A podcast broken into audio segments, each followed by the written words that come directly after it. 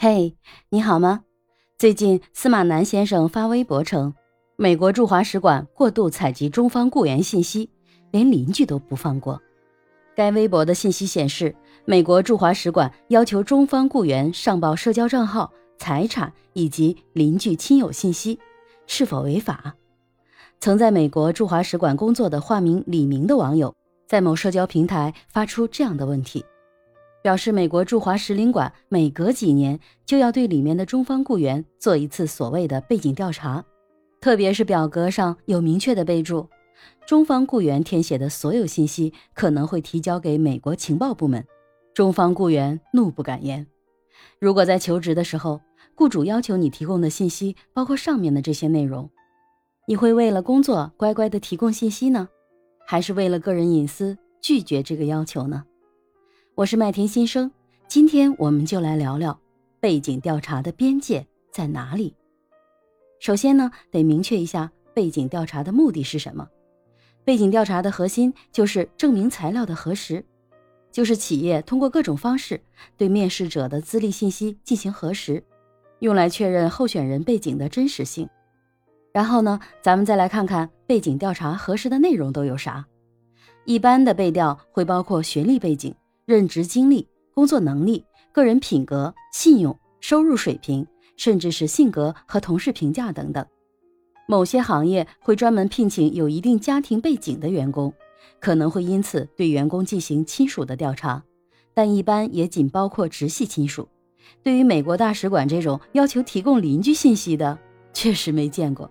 当然，可能是我见识短。不管给多少钱，反正我是提供不了。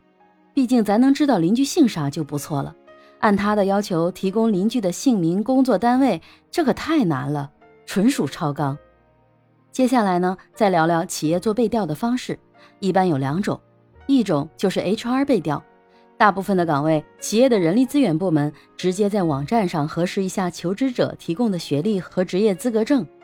在他的重要的就职履历里的企业挑几个重要的打打电话，了解一下任职的时间、岗位、同事的评价，还有离职的原因就差不多了。收入呢，能问就问，问不到问题也不大，反正有市场水平在那儿摆着。当然了，如果能了解他过去的工作绩效就更好了。另一种背调方式一般针对重要岗位，比如企业的关键岗位、高管等，有机会呢会委托专业的第三方机构进行背调。这个时候呢，被调的公司不一定仅仅向你提供的证明人去调查，他也有机会通过自己的方式去做调查。无论是本公司的 HR 调查，还是委托第三方机构，都是常见的被调方式。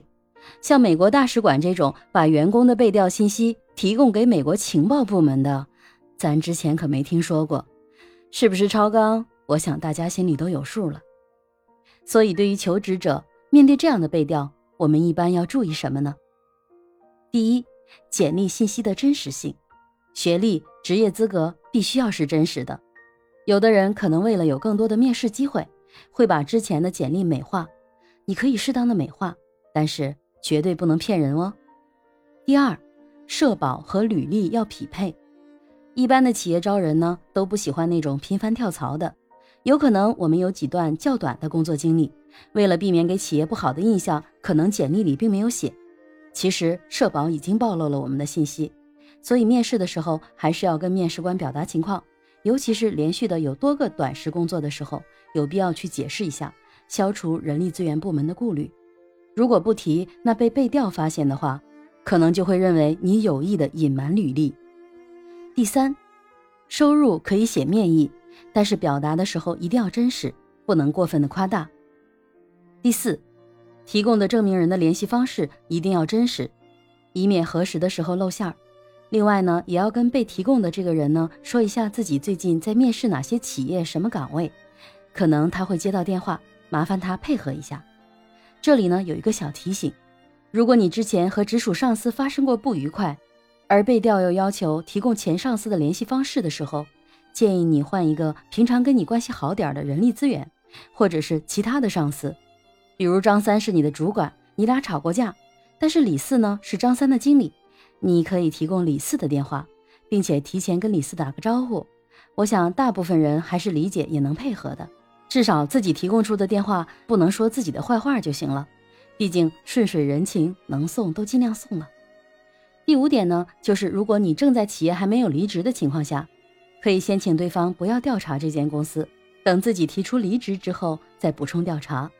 最后呢，就是在被调之前，企业会告诉你他会进行被调，所以呢，他需要你的授权和同意。可以拒绝吗？当然，你可以拒绝，但是最好呢坦诚沟通。有什么不能被调的，要说明原因。像美国大使馆这种要求提供邻居资料和财产情况的，我就会问为什么要提供财产资料，做什么用途。如果这个用途我认为不合理，我会表示这个跟我的岗位没关系。如果不提供，是否会影响我的录用？另外呢，我也会明确的表示，邻居家的家庭情况我并不了解，无法提供。当然了，我们坦诚沟通了自己的观点。用人单位也有机会，因为我们拒绝某一些被调而不录用我们，只能结合我们自己的就业意愿和企业的用人需求来综合评估了。如果我们是这间企业非要不可的，那就有可能还是可以通过的。所以核心呢，还是要自己的实力够硬。其实被调重要的还是个人信息的真假，学历、履历这些必须是真实的，不能有水分。但是个别别有用心的单位各类花式的要求，咱们还是自己擦亮眼睛想想清楚。你有经历过哪些背调的要求呢？留言给我吧。我是麦田新生，关注我，收听更多的成长话题吧。